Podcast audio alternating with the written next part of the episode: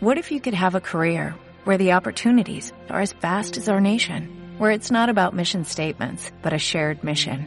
At U.S. Customs and Border Protection, we go beyond to protect more than borders, from ship to shore, air to ground, cities to local communities. CBP agents and officers are keeping people safe.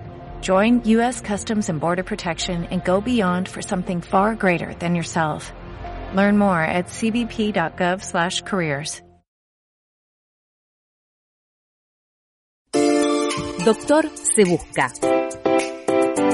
Importante empresa en expansión busca y selecciona doctor de cualquier rama de las ciencias. Sí, hemos dicho doctor. Los interesados, luego de salir de su asombro, deberán dirigirse a Riobamba 250 bis y preguntar por el laboratorio sonoro.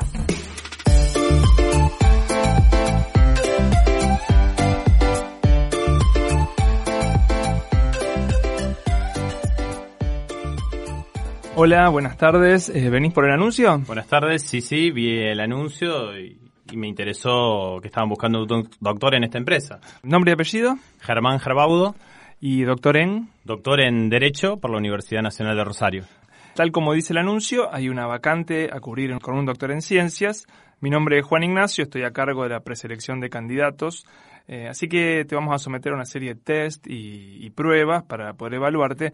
Queremos aclarar que el cargo al que te estás postulando no es una beca, ¿m? Así que, bueno, pasarías a tener todo esto de horario, charlas al lado de la fotocopiadora, coffee break, jefes en oficinas vidriadas. Bueno, me, me- me doy a entender, ¿no? Conozco el tema. Bien. Eh, si te querés retirar, ahora es un momento, y si no, bueno, seguimos entonces con la entrevista. Hagamos la prueba.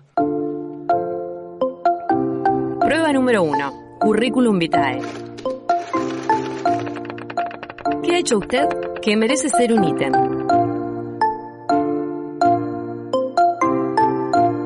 Estuvimos revisando un poco su extenso currículum vitae, vamos a decirlo, eh, y empezamos bien por el principio, dice nacimiento Casilda. Y la pregunta era, ya que estaba en Casilda, ¿no, no era mejor hacer veterinaria? Digo, esta es una pregunta bien de papá. ¿Te tenés que ir a Rosario tanto? ¿Estás seguro de ir a, a Rosario a hacer abogacía? En realidad terminé la, la secundaria allá en Casilda y no sabía qué iba a estudiar y vine con un amigo eh, que iba a estudiar arquitectura y yo no sabía si derecho o guía turístico.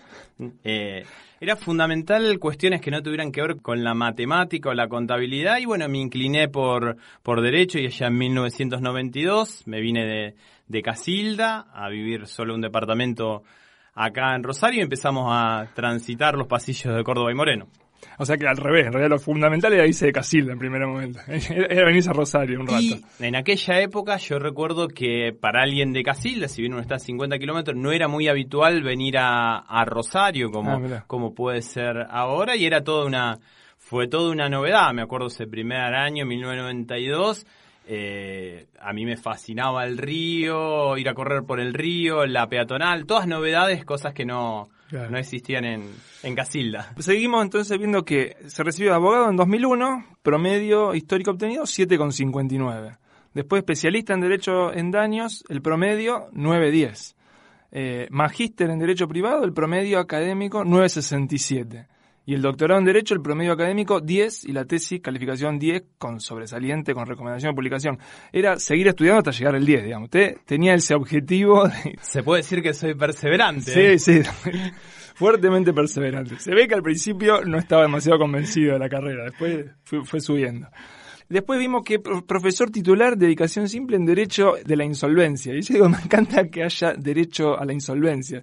Yo pensé que no llegando a fin de mes estaba incumpliendo alguna ley, pero se ve que no. Que, Creo que lo tomé por una particularidad, dije, me tengo que especializar en esto. Claro. Pero después escribió seis libros y uno de ellos es Desapoderamiento e incautación de bienes en la quiebra. O sea que ahí me di cuenta que no hay derecho a la insolvencia. Sí, es parte, bueno, es parte de los bienes que se pueden encontrar, lo poco que muchas veces en la práctica se pueden encontrar en una quiebra, que generalmente en la mayoría de los casos distribuyen más escasez que, que riquezas. Fue parte del estudio Barabale Granados hasta 2010 que, y después se instaló en Casilda su propio estudio, Gerbaudi Buratovich Valentini.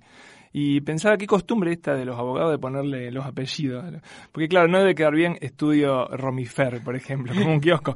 O, o estudio El Rey del Litigio, por ejemplo, que podría ser. A lo mejor sería más llamativo, pero tal vez tenemos que empezar a pensar de otra manera. Claro. Hasta ahí estaríamos en el repaso. Eh, No le fue mal en este test. Todos tienen un puntaje, ¿sí? Y al final de- de- del programa le vamos a dar todo un resumen bien detallado.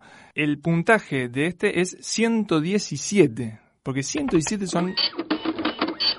Ahí está, porque 117 son las páginas del currículum. Importante.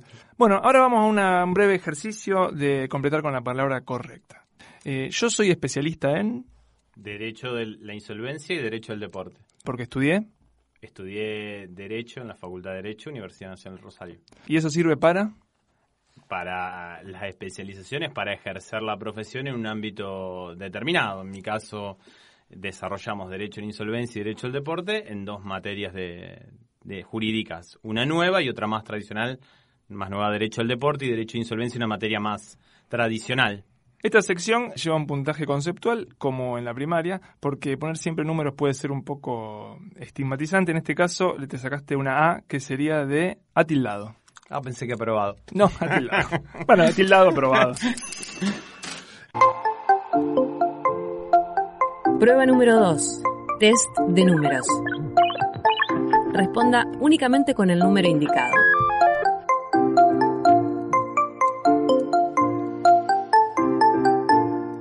¿Cuántos años tenés? 46 años. ¿Cuántos años trabajaste antes de hacer el doctorado?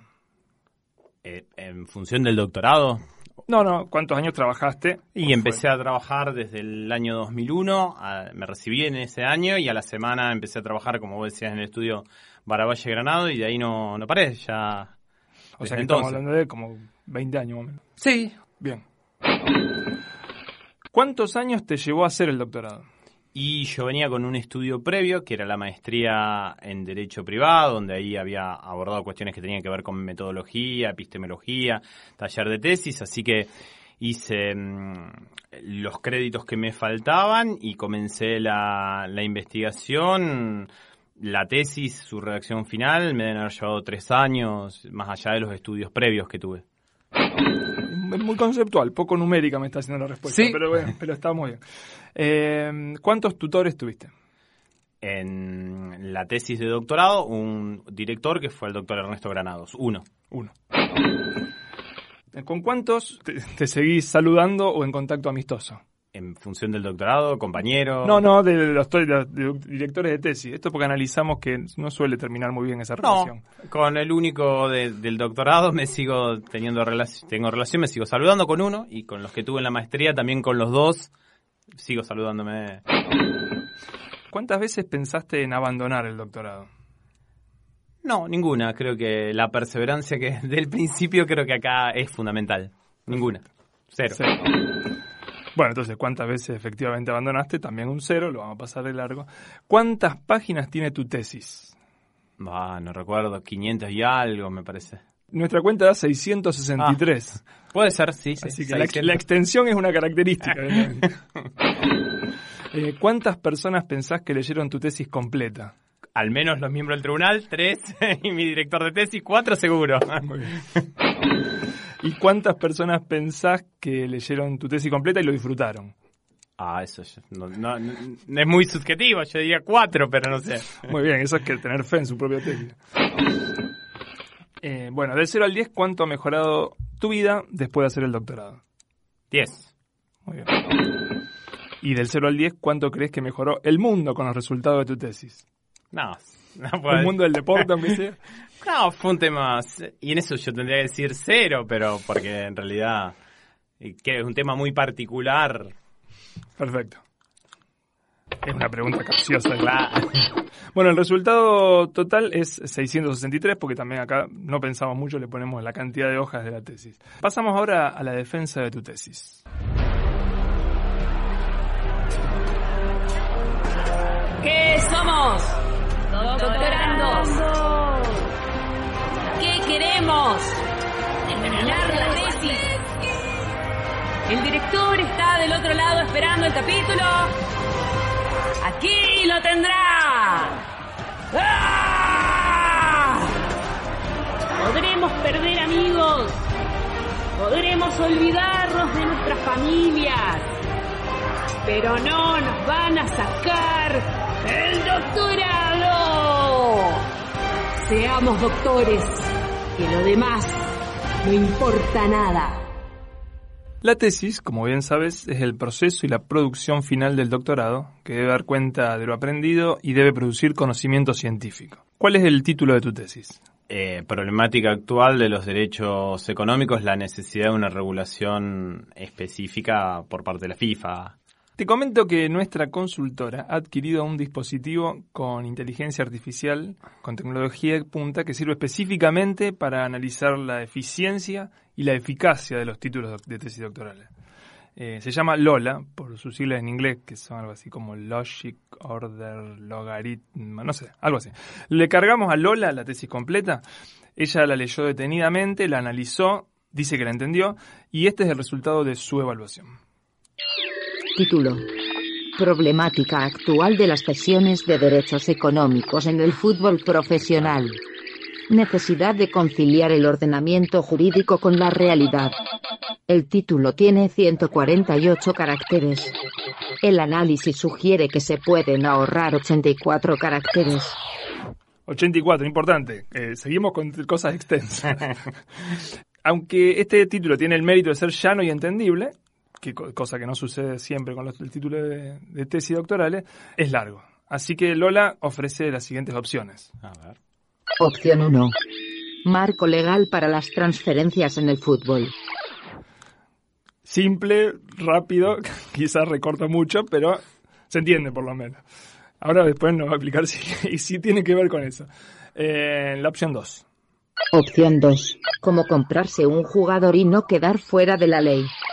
Este tiene casi un título de tutorial de YouTube. Podría ser un subtítulo para la tesis para más atractivo comercialmente. Y hablando de título y subtítulo, esta es la opción 3. Opción 3. El Diego y los Diegos en el fútbol. Del barilete cósmico a los cheques voladores. Ese es con título y subtítulo. No sé qué le parecen estas opciones, si prefiere quedarse con la suya por más que sea extensa. Me gusta, la mía es extensa. Las otras pueden ser más atractivos para una etapa comercial de, de la tesis o más mirada desde la realidad. quizás sumar, podríamos sumar más gente que esas cuatro que lo leyeron. si buscas un doctor, no dudes en ponerte en contacto con nosotros. Doctor se busca. Especialistas en saber para qué sirve un doctor. Bueno, este es un espacio que nos tomamos para hablar efectivamente de lo que de lo que dice tu tesis, de lo que hiciste, de lo que investigaste en tu tesis. Pero eh, me parecía interesante empezar por una previa, porque repasando el currículum vi que hiciste un artículo que dice la importancia de los estudios de doctorado para la enseñanza del grado de Derecho. Y, yo sé que es un tema en, Derecho, como en algunas otras, como por ejemplo en Medicina, eh, que no hay muchos eh, muchos médicos o abogados que se, se vuelquen a hacer su doctorado digamos. No sé si, ahí me parecía interesante hacer remarcar o que me comentaras algo de respecto de eso. ¿Cómo lo ves? En nuestra facultad, en nuestro ámbito de derecho, generalmente es muy difícil encontrar docentes que se dediquen exclusivamente al ámbito de la investigación. Generalmente nuestra planta docente, que hoy se compone de cerca de 600 docentes, la mayoría son dedicación simple porque coexisten sus trabajos como docente con el ejercicio profesional. Y en ese artículo yo ponderaba mucho una ordenanza de la Universidad eh, Nacional de Rosario, que es el programa de doctorado gratuitos para docentes de la UNR, que mm, yo creo que es fundamental porque eh, utiliza, yo hoy estoy cumpliendo un cargo de gestión en el área académica y aprendizaje, la Facultad de Derecho, que aglutina lo que es grado y posgrado. Y yo creo que tiene que haber un diálogo entre el grado y el posgrado. Y en este caso, el posgrado, enriqueciendo a los docentes que imparten sus clases eh, en el grado. Yo creo que uno de los objetivos, en particular de nuestra facultad y de toda la universidad, es aumentar su planta docente con docentes de titulaciones de posgrado, entre ellos el doctorado, especialmente en lo que tiene que ver con derecho, porque también cambió la concepción que uno puede tener del derecho. Uno, o cuando yo vine, decía en el 92 a pensar, uno pensaba en un abogado litigante. Vengo a estudiar para ejercer como abogado litigante. Y hoy, inclusive con nuestro plan de estudio de la Facultad de Derecho del 2016, las incumbencias de un abogado van más allá del ejercicio profesional como litigante. Puede ser en el ejercicio de magistratura, puede ser en la docencia, en la investigación, como, como funcionario público. Y creo que el doctorado enriquece, tener docentes formados en doctorado es importante, porque al alumno no solo se lo prepara para un litigio, sino, por ejemplo, también para, para la investigación. Claro. Eh, bueno, ahora sí, nos metemos un poco más de, lleno en la tesis. Contame un poco qué, qué, es tu tesis, digamos, qué investigaste, cuál es, hacia dónde fuiste. Yo investigué un tema novedoso. En sí, el área, la disciplina que abarqué, que era el derecho al deporte, es un área relativamente nueva en nuestro país, a diferencia de lo que ocurre en Europa, donde hay mayores desarrollos, el derecho del deporte en nuestro país en los últimos años, 10, 15 años, empezó a desarrollarse y a, y a empezar a tener desarrollo especialmente en el ámbito de las, de las facultades de derecho. Es una rama transversal que toca las ramas tradicionales del derecho y las va modificando. Por eso mi tesis eh, quien la toma ve que hay capítulos que tratan la problemática central de los derechos económicos, pero bueno, hay un capítulo que es la insolvencia de entidades deportivas y los derechos económicos, es decir, una situación de un club en quiebra en concurso preventivo la situación del titular, del inversor titular de derechos económicos, la cuestión tributaria, la cuestión eh, laboral. Eh, el derecho del deporte es una disciplina que hoy tiene autonomía, pero el desarrollo es muy reciente. Y la problemática de derechos económicos es una temática que yo la, la tesis la defendí, allá la, presenté en el 2014, la defendí en el 2015, era el gran tema del momento del derecho al deporte. Los derechos económicos es una creación sudamericana, nacen en, en Argentina, fines de la década del 90, en, producto de la crisis que existía en nuestro país y que golpeaba las entidades deportivas como una forma de financiamiento. Es decir, un club que no tenía dinero se, se acercaba a un inversor y el inversor compraba un crédito, que sería una sesión de derecho económico, un derecho creditorio futuro, del resultado económico a la futura transferencia de un, de un futbolista. Es una forma que obtuvieron los clubes de, de financiarse. Y de acá pasó a Brasil, donde tuvo gran desarrollo, y claro, llegó a Europa con la crisis económica financiera del 2008, la crisis eh, del 2008 implicó que en el deporte profesional se retiraran los fondos estatales y los fondos de las entidades financieras. Y ese nicho fue ocupado por inversores. Y ahí empezó a preocupar a la FIFA. La FIFA tomó una decisión en el 2014 que a mí me agarró en el medio de, la tesis. Yo terminé, siempre cuento que parecía anecdótico, terminé de mi tesis, la presenté en noviembre y en diciembre la FIFA eh, toma una decisión contraria a lo que venía diciendo y decidió prohibir que los eh, particulares puedan ser titulares de derechos económicos de, de futbolista. Lejos de, bueno, de, de anular todo mi trabajo, lo resignificó, yo creo, porque precisamente en la tesis yo lo que hablo, la necesidad de que haya un marco regulatorio, es decir, no prohibirlos, pero sí dar un determinado marco regulatorio para proteger todos los intereses que están involucrados, porque en realidad con la prohibición hoy de FIFA, ¿terminaron de existir los particulares que tienen derecho económico futbolista? No, lo condenaron a, a la clandestinidad o a ciertos negocios. Uno ve, por ejemplo, que inversores argentinos compran clubes en el exterior y en realidad lo compran para calzar la inversión en sus derechos económicos. Por eso yo pensaba, y lo remarqué en la tesis, la necesidad de un marco regulatorio adecuado para esta problemática. Es interesante que esto de prohibir o legalizar siempre se habla respecto de la droga y se habla mucho de doping financiero en, el fútbol. O sea que ahí hay toda una relación, digamos.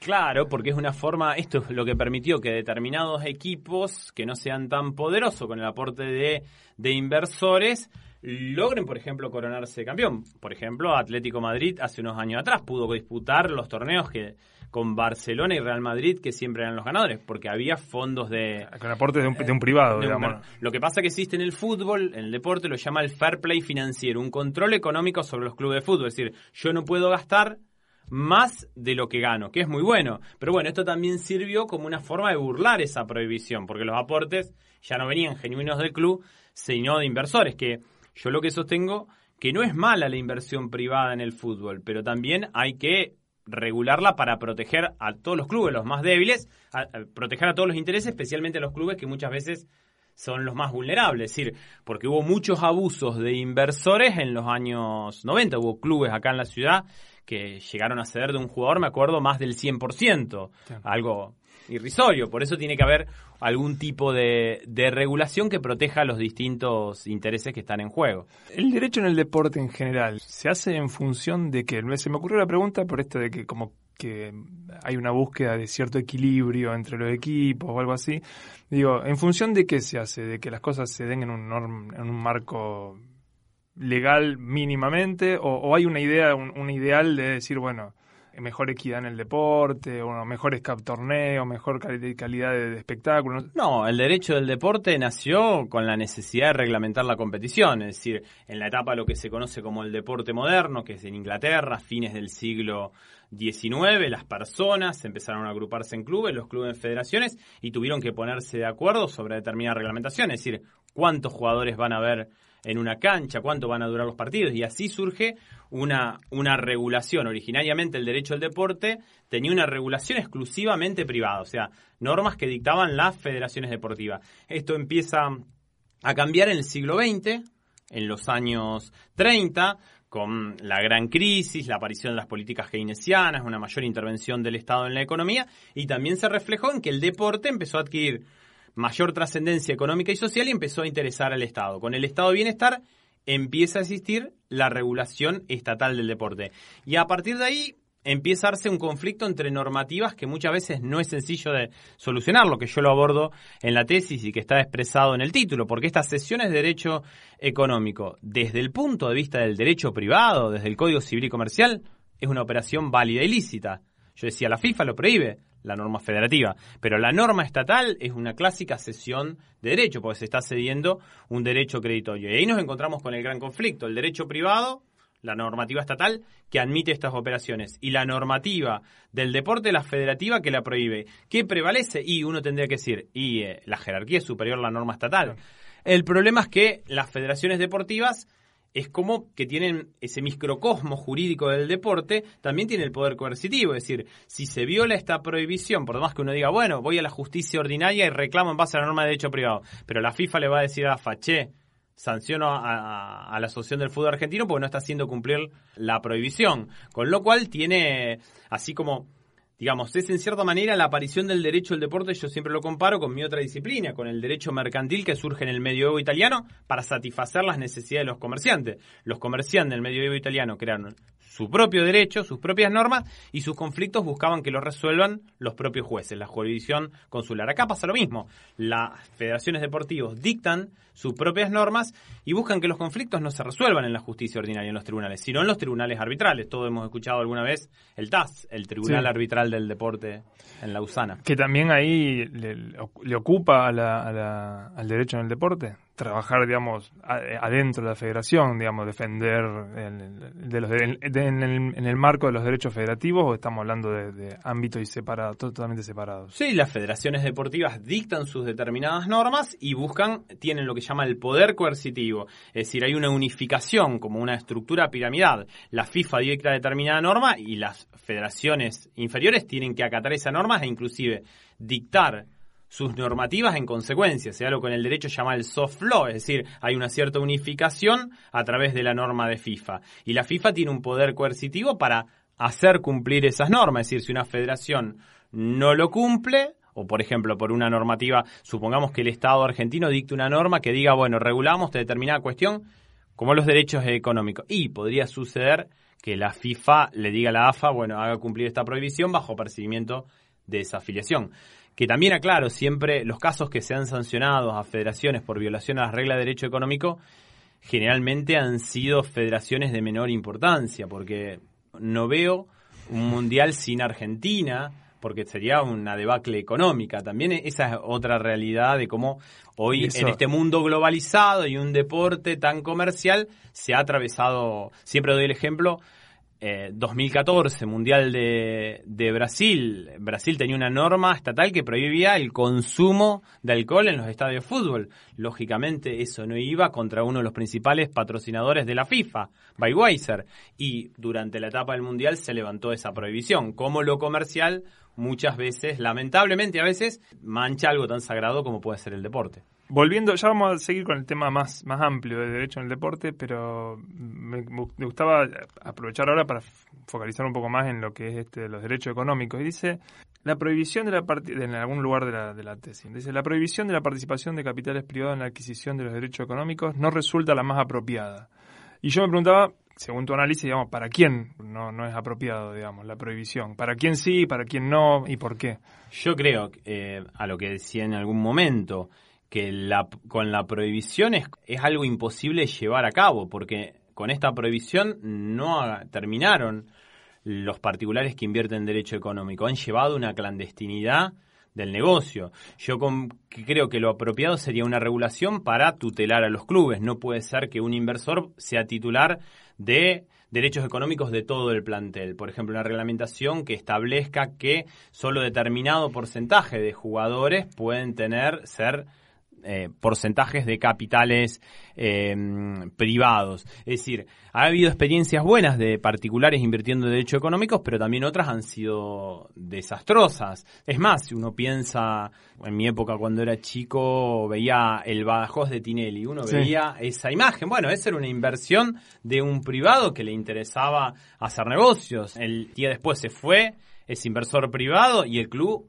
terminó en una quiebra. Yo creo que hay que regular para tutelar a los futbolistas y tutelar a los clubes. ¿Por qué lo prohíbe la, FIFA? ¿O, en, qué, ¿En qué estructura lógica? En lo que decía anteriormente el fair play financiero. Ven como una forma de que se burla esa prohibición del control económico de los clubes de fútbol. Principalmente esto se dio en el contexto del 2014, donde como yo decía, este era un problema que nace en Sudamérica y acá cuando existía en Sudamérica no dio mucho interés a la FIFA, pero cuando el problema llegó a Europa, ahí sí empezó a preocuparle a la FIFA, sobre todo los inversores privados en derechos económicos crecieron en ligas como España, los países de Europa del Este y Portugal. Uno ve Porto, el Porto de Portugal se coronó campeón y es tal vez el equipo emblema de cómo particulares invierten en derechos económicos.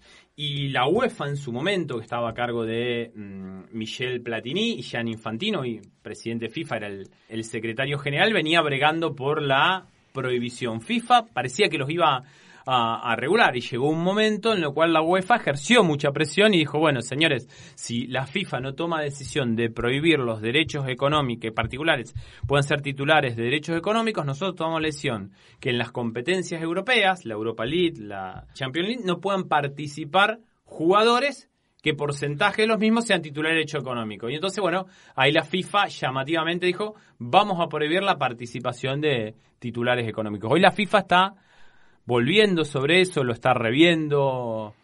Inclusive la primera prohibición de FIFA que se dio cuando yo hice la tesis era muy tajante, hasta prohibía que un futbolista pueda ser titular de sus propios derechos económicos, que yo no lo veo mal porque puede ser una forma también de incentivar que determinados futbolistas se queden en una entidad deportiva, es decir, está bien, renovamos el contrato y yo te doy determinado porcentaje. El día de mañana cuando te transferimos, además de los 15% que percibís del monto de la transferencia y recibís tu porcentaje de derecho económico. Yo creo en la necesidad de un marco regulatorio que dé seguridad a todas las partes intervinientes y transparencia.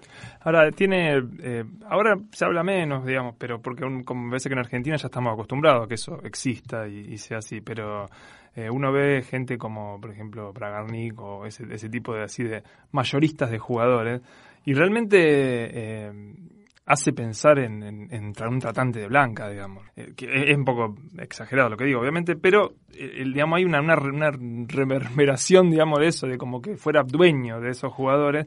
Y no sé si de alguna manera prohibirlo o intentar que eso no exista surge como algo lógico.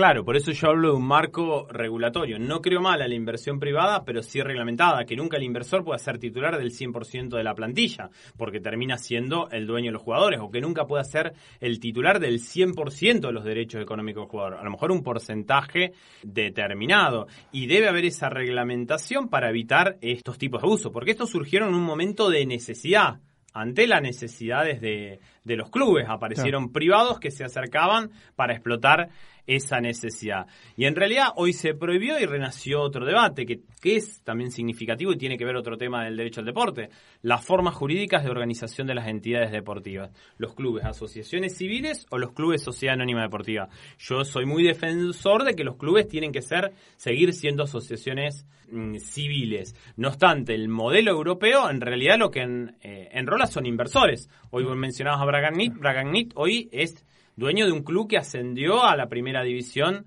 del fútbol español. Yo creo que los clubes tienen que seguir siendo de, los socios y a lo mejor reglamentarse esta inyección privada que la creó a través de derechos económicos, pero siempre con los límites que te digo, nunca que un inversor se convierta en la toma de decisiones de un club. ¿Y en Argentina hay algo de legislación al respecto, digamos, específica o no, más allá de la regulación que yo te decía que existe en el Código Civil, que es el Código Civil una operación válida y privada, federativamente no hay nada. Hubo una regulación allá por el año 2000 de eh, la Asociación del Fútbol Argentino, que estableció un registro de eh, los inversores en derechos económicos que tenían que registrarse en la AFA. ¿Qué pasó? Y generalmente era plata en negro oscura que nadie, iba a registró, quedó en desuso este registro. No hay nada, nada específico reglamentado en nosotros. Perdón, pero ahora me, entra la duda. O sea que en la Argentina tampoco está federativamente es legal. No, no podría tampoco, porque la AFA tiene que acatar la decisión de FIFA y hacer cumplir esa prohibición de FIFA. O sea que legalmente Bragarnik no tiene ningún jugador. Claro, pero eh, eso es lo que digo, hay que hay que transparentar y llevarlo a la realidad, porque esto lo condena a un, a un marco de clandestinidad, porque sin lugar a dudas hemos visto que hay empresarios que gerenciaron, por ejemplo, en el caso, como me decías, defensa y justicia. Completo, claro. Entonces, eh, obviamente, hoy están en un marco de clandestinidad. Yo creo que para mayor seguridad fiscal misma desde el punto de vista de, del Estado, hay que darle ese paraguas protector de, de la ley. Claro. Ya volveremos al riguroso examen prelaboral que estamos haciendo, pero aprovechando este momento ameno de charla, vamos a darnos un rato para escuchar algo de música. Y aprovechamos para preguntar, vos estás en, en el medio del trabajo de tesis, hace un montón de horas que estás eh, trabajando en el tema, no sé qué, te tomás un rato para descansar, ¿qué preferís? ¿Poner un poco de música o prender la tele para ver si hay algún partido viejo para ver? No, podría ser un partido de Racing, soy fanático de, ah, de, Racing, pero no, prefiero a lo mejor en esos momentos de distensión salir a caminar, despejarme al aire libre. No, no estaba la opción. Ni una ni otra. Ni una ni otra. Está bien, perfecto. Cada uno prefiere. Te comento que nosotros tuvimos la intención de hacer una especie de tesis musical sobre tu tesis doctoral. Vamos a recorrer la historia de un personaje X que podríamos educarlo en algún lugar dadas las canciones que encontramos de México. Sueños de niñez, convertir alguna vez un gol a estadio lleno, eludiendo al portero. En casa faltaba el pan, a veces faltaba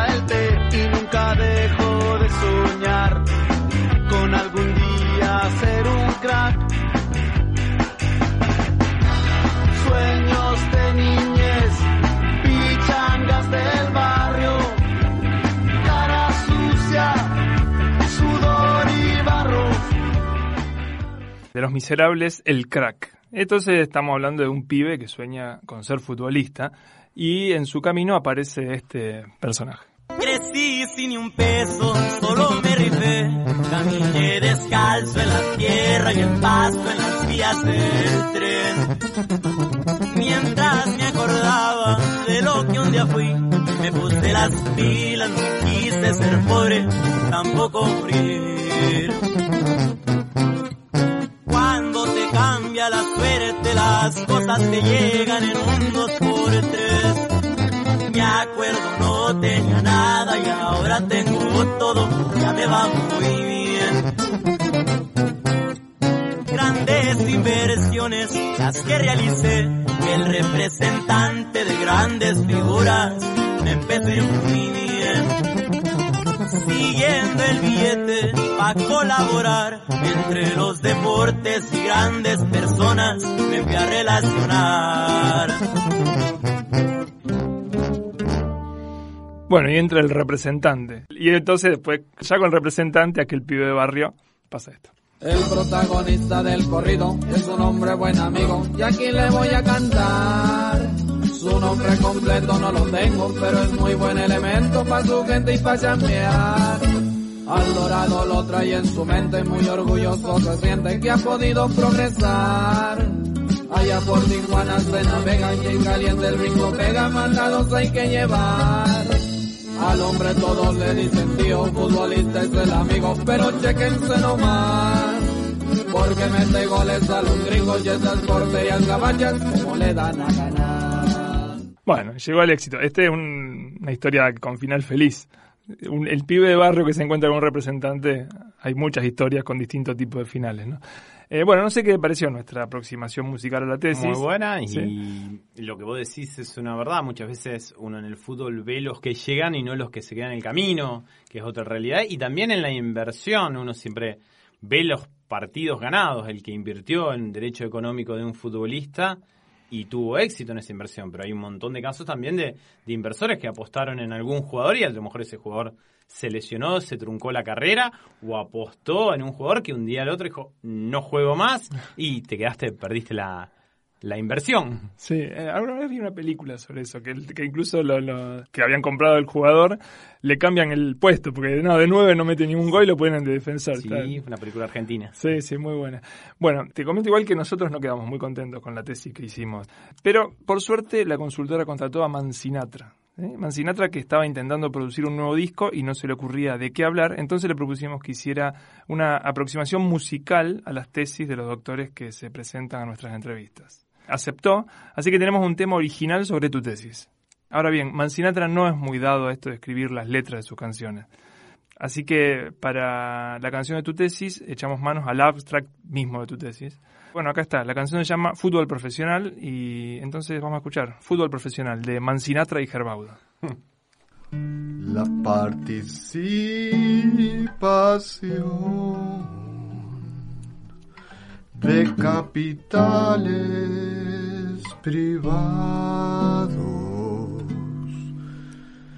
En la titularidad de los derechos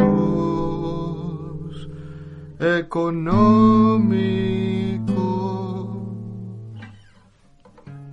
de los futbolistas es un que representa una gran actualidad, como así también relevancia económica.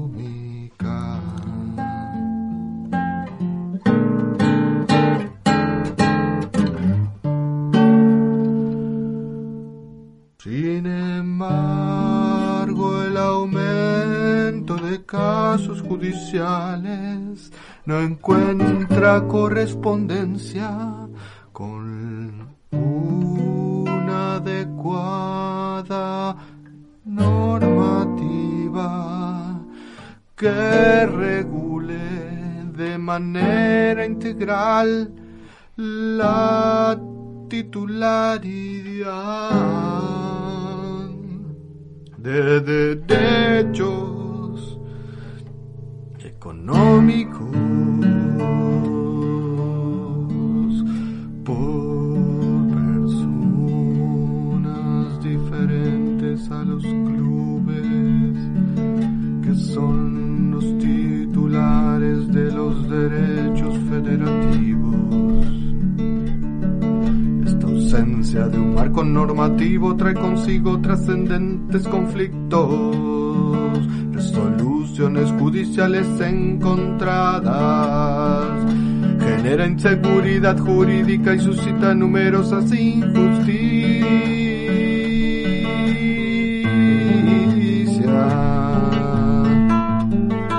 A nivel global se observan profundos contrapuntos entre regular esta práctica o prohibirla.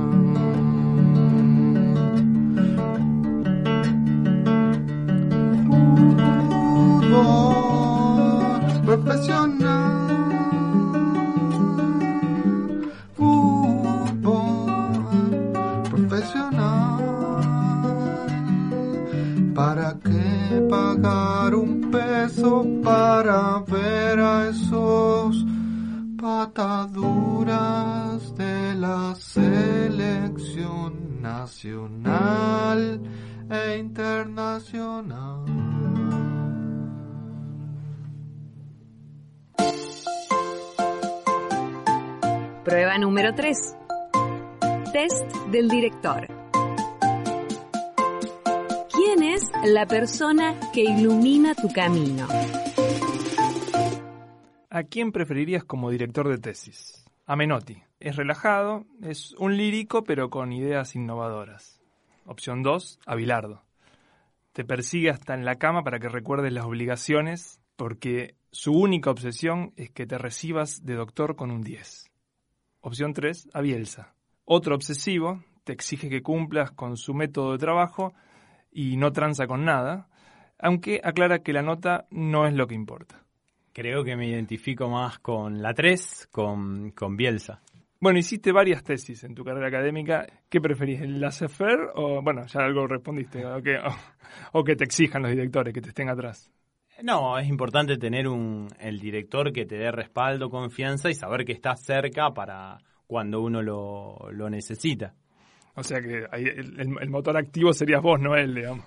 No, creo que es un trabajo en equipo. En definitiva, el respaldo del, director, sabiendo lo que uno lo tiene, para guiarlo en temas específicos, pero también creo que parte mucho en el esfuerzo que pone uno y sí en plantearse ese objetivo de querer alcanzar la, tesis. Muy bien. Si estuviera en un bote en el medio del mar y pudieras rescatar a uno solo de la siguiente lista, ¿a quién rescatarías? ¿A Germán Gerbaudo, ex jugador de central? ¿Al Pichín Bracamonte? ¿A Julio Humberto Grondona? ¿A tu director de tesis? ¿O a Rafael Bielsa, el jurista, el abuelo de Marcelo y Rafael? Y por una cuestión afectiva, mi director de tesis, Ernesto Granados. Bueno, en esta decisión decidimos que los puntajes sean iconos, como los sellitos de los maestros de, primer, de primer grado. En este caso te tocó la carita con monóculo en, honor al viejo Bielsa que lo dejaste morir en el mar, vamos a ah. decirlo. Si buscas un doctor, no dudes en ponerte en contacto con nosotros. Doctor se busca. Especialistas en saber para qué sirve un doctor. El fútbol que es un juego, es un deporte, es un negocio, es una industria, es un problema, el opio de los pueblos, ¿cuál, cómo? Yo creo que es una, una pasión que nos entretiene, nos hace feliz, eh, sin lugar a dudas que en los últimos tiempos, pero producto de la globalización que, vivimos se ha comercializado muchísimo. Es decir, la globalización en estos tiempos, así como trajo cosas positivas, trajo cosas negativas. Yo me acuerdo cuando era chico esperar el gráfico que salía el martes, ir a comprarlo en, Casilda, en el kiosco en Casilda, y uno veía una carilla de una liga extranjera, que era la liga italiana, porque estaba jugando Maradona. Hoy uno agarra una plataforma y puede ver partidos de ascenso de cualquier liga liga del mundo. Eh, eso está muy bueno y es una gran pasión, un gran entretenimiento. Eh, y también, bueno, eh, a veces se ha intervenido mucho el negocio y por eso yo sostengo la necesidad de una regulación en todo el marco regulatorio del deporte. Regulación que creo que no hay que dejarlas en manos solo de las federaciones deportivas, sino siempre del Estado interviniendo en esa economía. Desde el derecho, este pretendido rescate de lo amateur, digamos, eh, ¿importa de alguna manera? El, amateurismo también es regulable, digamos, ¿no? Pero, eh, o sea, ¿qué eh, importa, digamos, el espíritu, el espíritu del deporte o, lo ve de otra manera el, derecho? No, yo creo que también esa es la, la particularidad que presenta el derecho del deportivo. Es muy difícil una regulación uniforme porque los deportes son totalmente diferentes y también el tipo de deportes y los clubes con sus necesidades.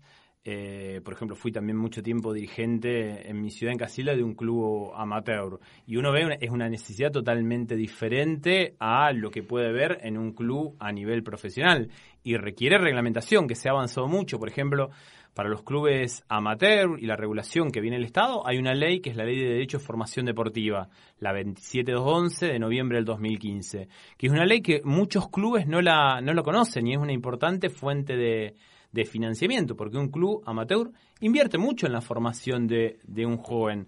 Los clubes son en definitiva en las ciudades, como en mi caso en Casilda o acá en los barrios, un lugar de, de contención y fueron formando desde chico al club, evitando que a lo mejor conteniéndolo socialmente, alejándolo del delito. Y bueno, si el día de mañana llega a nivel profesional, poder recuperar parte de esa inversión. Esa es una reglamentación que mira a, a los clubes de barrios o clubes de la región, que es muy importante. Yo creo que es necesario y más que nunca una intervención del Estado en la regulación de ese tipo de, de clubes.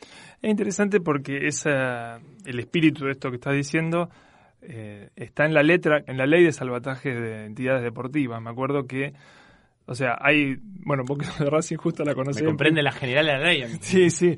No, porque eh, es una ley que eh, debe ser una de las pocas veces que el Congreso fue tan digamos, se, se, miró de tan de cerca a lo que pasaba con el deporte, ¿no? Y, y, y en principio, o sea, eh, creo que eh, la ley hablaba de esto, de la importancia de las entidades deportivas en la sociedad y toda esa cuestión social, aunque hubo otros juegos políticos en la sanción de esa ley, digamos, en la, en la, en la, en la importancia para el presidente y para la, la, las cámaras en ese momento de rescatar a un club muy popular y muy importante, ¿no? Digo, pero hoy es importante esa ley. ¿ah? De hecho, en, algunas, en las sucesivas crisis ha rescatado a muchos clubes de, de, de, no desaparecer. Sí, yo soy muy defensor de esa ley, no, no solo como hincha de Racing. De claro. hecho, si no existiera la 2584, quizás yo tendría que ser hincha de otro equipo. Claro. Porque esa, me acuerdo, Racing, Asociación Civil, ha dejado de existir y bueno, surgió esta ley que en cierta manera permitió la reactivación. Es una ley muy importante por muchas cosas y ahí se ve lo que yo decía al principio de la charla, las particularidades del deporte y el carácter transversal que tiene nuestra disciplina, cómo toma regulaciones tradicionales y las modifica, porque a una entidad deportiva por todo lo que hay detrás, social, deportivo, cultural, no le podemos aplicar las soluciones concursales tradicionales. No le podemos aplicar la quiebra, porque la quiebra que implica la extinción de la persona jurídica y la liquidación de los bienes. Claro. Entonces esa ley fue importante porque vio que se quedaba a mitad de camino, ineficiente las soluciones concursales tradicionales, y diseñó una solución concursal especial a medida. Y lo que vos decís, sí, claro está, estuvo Racing con toda la, la, la, importancia económica, social que tenía detrás. De hecho, era una ley que estaba durmiendo en el Congreso y cuando pasó lo de Racing rápidamente se reactivó. No, yo siempre hablo de ley Racing, pero en realidad a veces sería correcto hablar de ley Chaco Forever, porque el primer caso que se aplicó fue Chaco Forever, aunque en realidad lo se impulsó esa ley, se aplicó en Chaco Forever porque detrás venía Racing, pero una ley que a veces es muy criticada y yo creo que esto es para celebrar. Nuestro país va a la vanguardia en tener una ley especial para atender a la insolvencia de entidades deportivas. Por ejemplo, en España están debatiendo este tema y dicen que tiene que haber una ley especial para el respecto. Lo vienen debatiendo hace años y no lo logran. Nosotros tenemos una ley específica. Uruguay, lo mismo. Una ley muy buena, muy interesante, con un objetivo muy importante, pero creo que ya van 20 años de su vigencia, tenemos que aprovecharla, los 20 años en que tuvo mucha aplicación y quizás introducir mejora. Se queda a mitad de camino esa ley, lo hemos señalado en algún congreso, en alguna ponencia, que es una ley que sirve para los clubes de nivel profesional, pero no sirve como mecanismo de rescate para un club de barrio, un club ah. de región, porque los costos de esa ley en honorarios de profesionales, es a veces muy difícil de sobrellevar. Quizás sea la hora de establecer también algún mecanismo de rescate, tal vez en este momento, ante la pandemia, eh, específico para los clubes de barrio, una, un, un, mecanismo de salvataje más a medida de esas pequeñas instituciones. Vos decís que estás de acuerdo con la ley, digamos, y te parece importante. Ahora, eh, ¿sería tan grave que, digo, alguien que se funde le pase lo mismo que a cualquier otra institución que se funde, sobre todo porque eh, me parece que se generan, yo qué sé, de, de, de, por ejemplo, que lo conozco un poco más de cerca la situación, eh, está bien, a Newell le vino bien eh, acogerse a esa ley, pero a, a, los que tenían que cobrar de Newell no le vino muy bien. Hay gente que todavía sigue esperando cobrar, digamos, porque la, hace esto hace 2000, hace 12 años. 20 de que, mayo del 2000 se presentó en Salvataje Newell.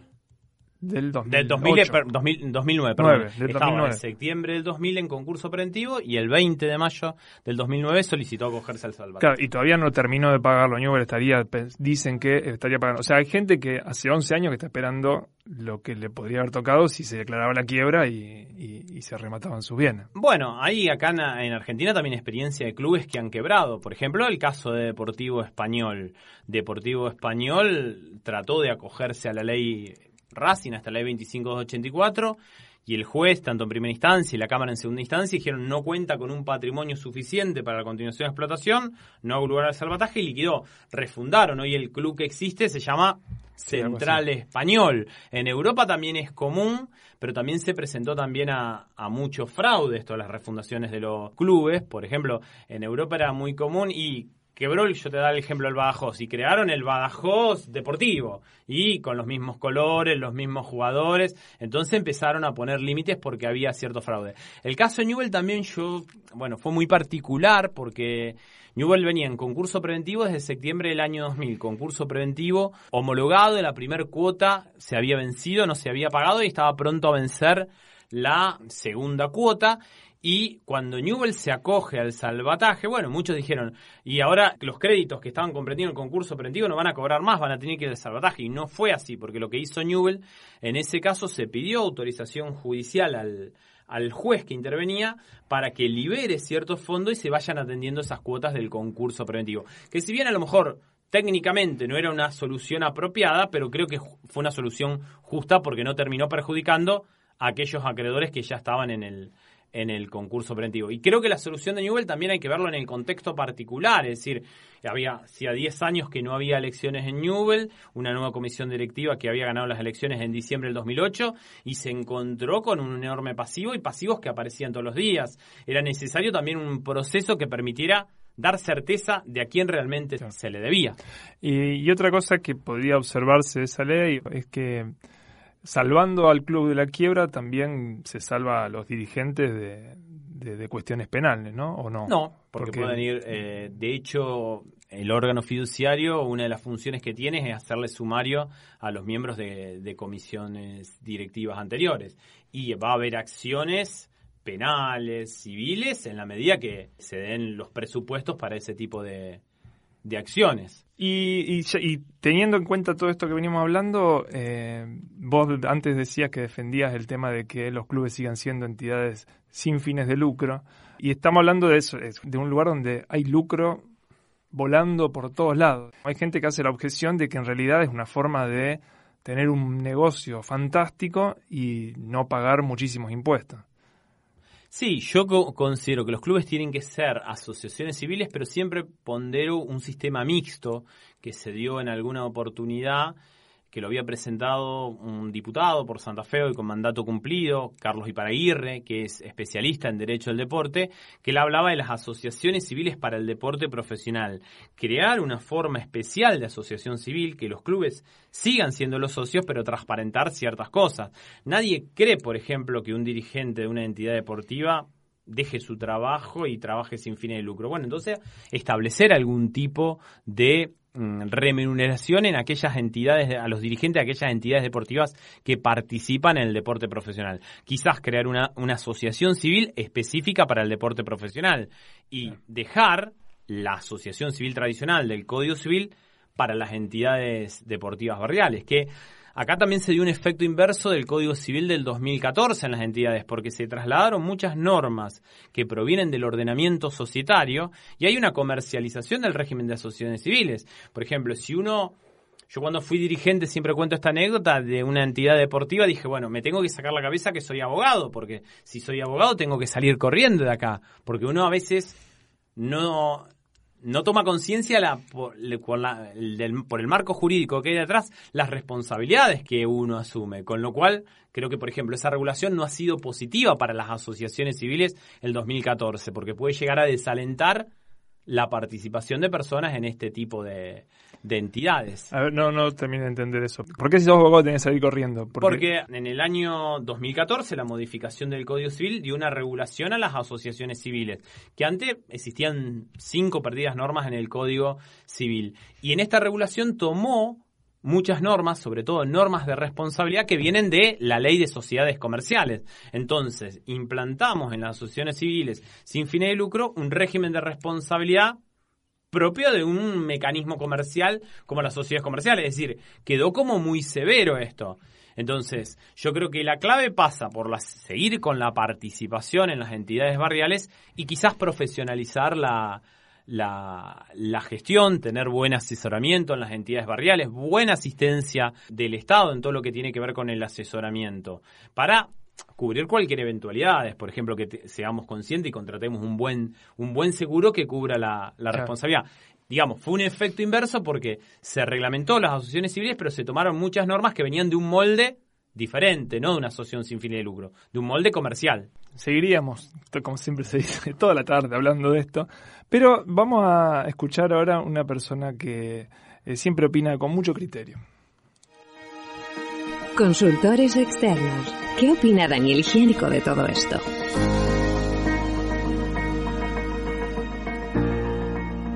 Bueno, Daniel Higiénico es nuestro consultor externo. En realidad él no tiene idea que es nuestro consultor externo, pero como ha opinado de todo, siempre le encontramos la forma de que nos aporte su particular mirada a lo que venimos charlando.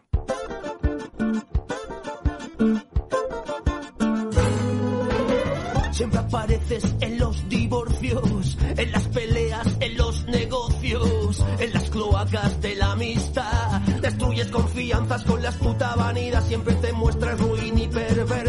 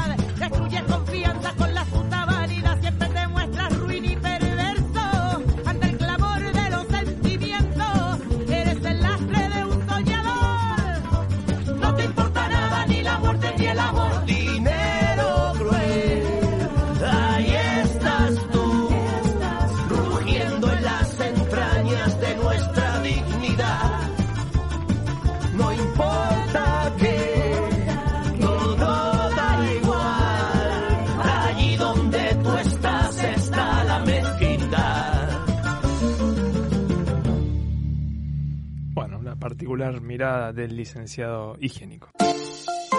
Prueba número 4. Las referencias. Más vale malo conocido que jefe por conocer. Siempre que se presenta una persona a un trabajo, se le pide que presente sus referencias laborales. Vos no presentaste tus referencias laborales, pero nosotros hacemos un trabajo exhaustivo. Tenemos todo un equipo de colaboradores que salieron a corriendo a buscar referencias por ahí. da miedo. Sí, así que eh, estas son las que encontramos. A Germán lo conocí en el 2015 en oportunidad de haber sido convocados los dos por el decano de la Facultad de Derecho para integrar la gestión. y la oportunidad de haber codirigido su tesis de maestría en Derecho Privado. En realidad lo conozco como alumno ya de la maestría en Derecho Privado de nuestra facultad, donde yo soy profesor. Desde que empecé a trabajar en la facultad, bueno, ya hace cinco años aproximadamente, los dos partes del gabinete. Enseguida empezamos a, a organizar actividades, como por ejemplo el curso de, de formación de ascripto que, que, que tanto queremos los dos. En este nuevo rol trabajamos mucho juntos, así que estamos todo el tiempo escribiendo, ¿no? Y he tenido pocos tan exigentes en definitiva como Germán. Normalmente el maestrando o el doctorando espera más del tutor o del que lo guíe, que lo esté empujando. En cambio Germán empujaba al director, me empujaba a mí porque estaba muy, muy ansioso. Bueno, Germán es un académico de excelencia. Germán tiene una capacidad de trabajo envidiable y una pasión aplaudible. Y Germán en cada oración te puede citar tres o cuatro autores. Parece como multitarea porque Lo prepara muy bien, no sé de dónde saca el tiempo. muchas actividades en el mismo momento, eh, en el mismo día, en el mismo mes, estás siempre haciendo cosas. Así que un poco eso es lo que lo caracteriza. Una persona solidaria con, con quien se puede trabajar, con quien se puede dialogar. Lo único que criticaría, pero que me lo critico yo, es la rapidez con que uno habla.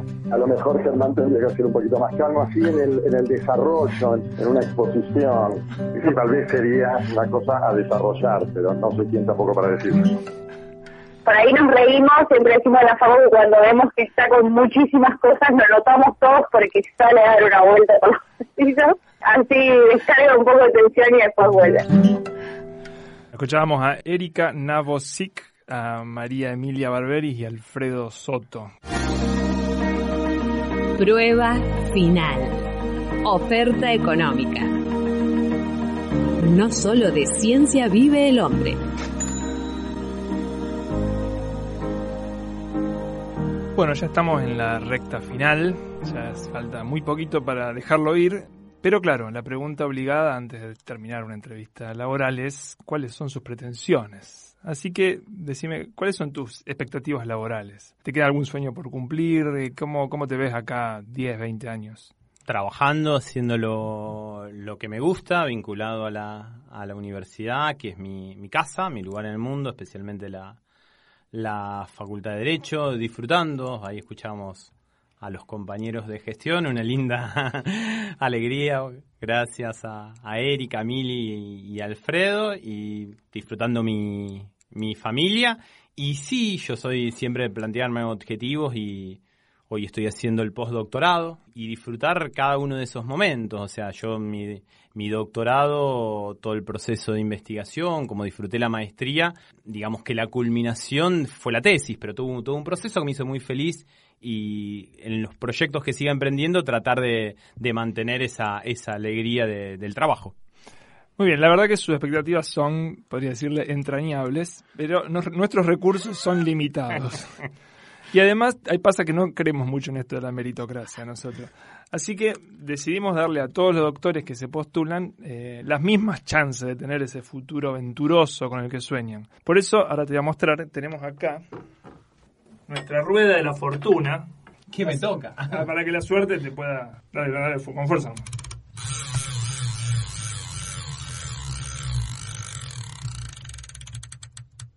Bueno, a ver si querés leer el... Director del CONICET. Bueno, bueno.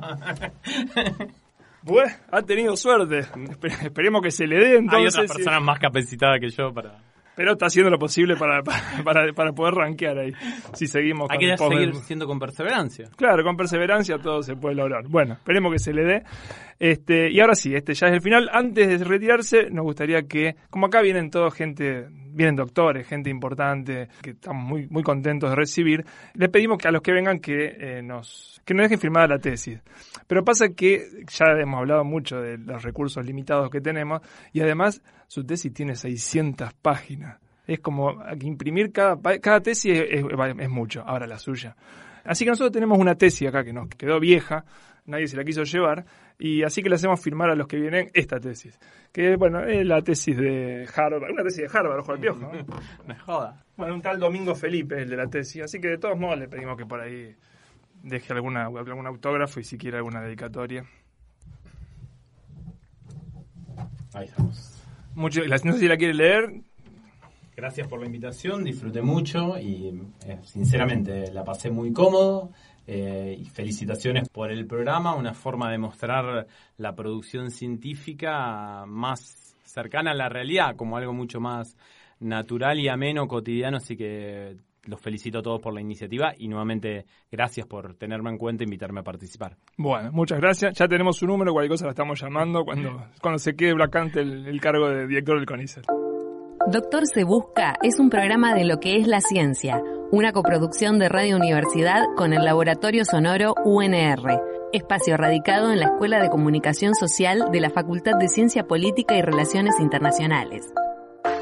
Con la participación de Valeria Millar, Juan Ignacio Isern, Cristian Asiani y Gabriela Ramírez. La operación técnica de Gustavo Re y la participación especial de Nicolás Mansi como Mansinatra. Escucha este y todos los podcasts de lo que es la ciencia en Spotify, iBox, iTunes, tu repositorio de podcast preferido o entrando a las pestañas de podcast en la página web de la radio, radio.unr.edu.ar.